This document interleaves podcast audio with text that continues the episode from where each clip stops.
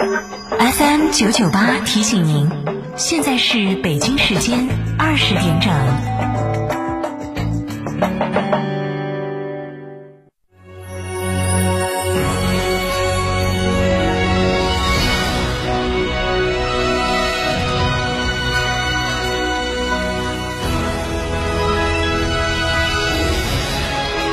成都的声音，FM 九九广播。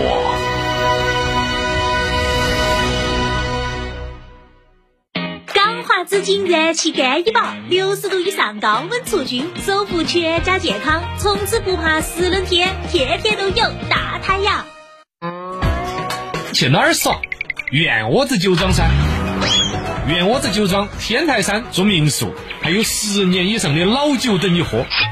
圆窝子酒庄电话咨询六幺七八七八八八六幺七八七八八八。圆窝子酒庄，中国名酒庄哦。九九八快讯。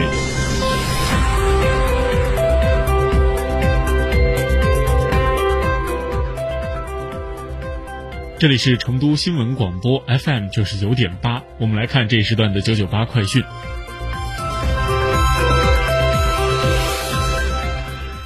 首先来看国内方面，今天下午，国务院联防联控机制召开新闻发布会，介绍关心关爱疫情防控一线人员有关情况。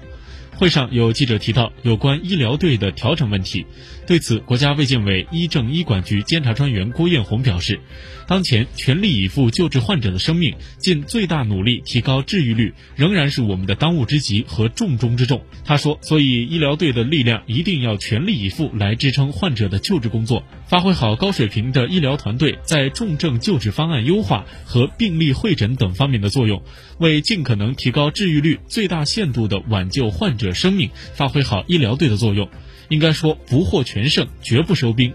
同时，他还表示，在武汉有感染控制的专家团队，其中一项工作就是在每一支医疗队进入到工作岗位之前，专门对他们进行感染控制和防护工作的培训。目前为止，四点二万人的医疗队无一人感染。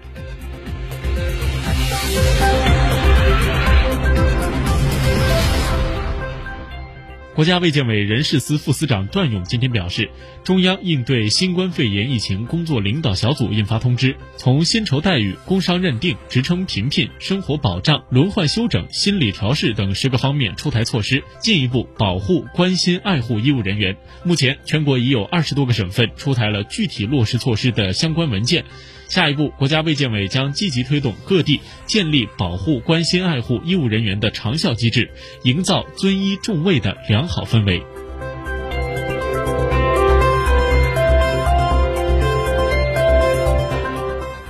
国家卫健委近日印发通知，要求各地卫生健康部门加强企业复工复产期间疫情防控指导工作。通知要求分区分级、科学精准开展疫情防控，组织基层疾控机构和职业病防治院所等机构，通过咨询电话、微信群等方式，对中小微企业疫情防控工作开展点对点帮扶指导，强化重点部位、重点环节疫情防控措施的落实。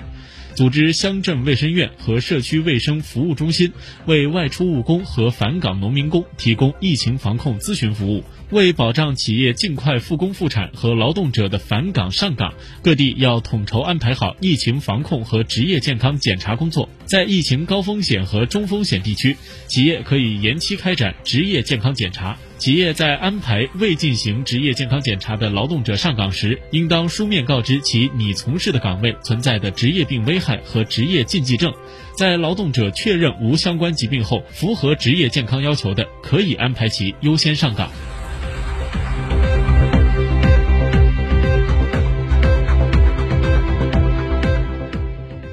政部日前印发通知，要求各省级民政部门重点推动，明确由省级人民政府根据疫情防控任务指导市县制定工作补助标准，确保疫情防控一线城乡社区工作者工作补助发放到位。通知还要求各省级民政部门要协调做好城乡社区工作者职业伤害保障。特别是要确保疫情防控期间因公殉职的城乡社区工作者按照法规政策规定享受工伤保险相关待遇。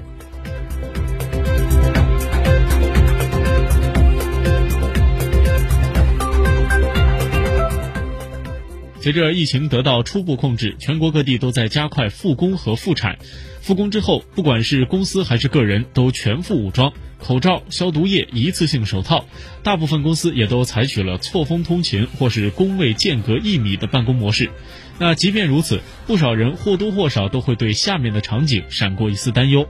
同事偶尔咳嗽，怎么会让我胆战心惊呢？进出办公室的门有没有消毒？上班通勤，我会不会把病毒带回家？这些表现在心理学上看，就是典型的疫情情况下的复工焦虑情绪。心理专家认为，其实复工焦虑情绪和病毒一样，也是会传染的。专家建议，在做好身体防护的同时，也要加强心理防护，戴好心理口罩，在保护好自己的情况下，缓解复工焦虑情绪，以更加积极的心态开展工作。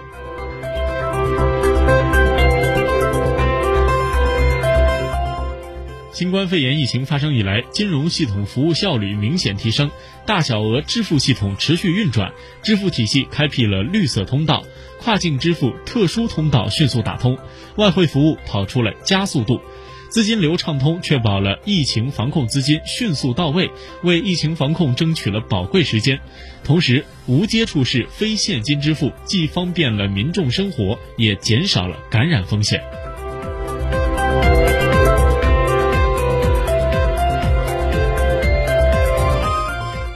接下来把目光转向国际方面。韩国中央防疫对策本部今天通报，当地时间今天零点到十六点，韩国新增一百七十九例新冠肺炎确诊病例，累计确诊七千三百一十三例。另外，根据韩国法务部今天发布的资料，韩国政府将从九号起对日本公民实施入境管制措施，进行三重入境审查，并且签证审查的力度也会进一步加大。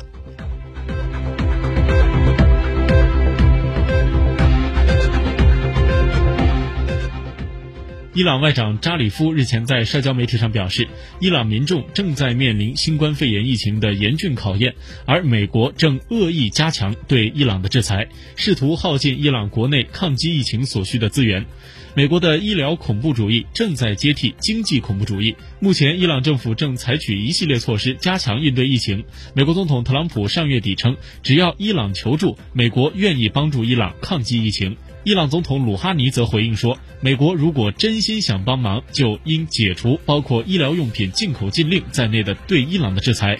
那截止到当地时间七号的上午，伊朗新增新冠肺炎确诊病例一千零七十六例，累计病例数上升到了八千五百二十三例，其中死亡一百四十五例，治愈一千六百六十九例。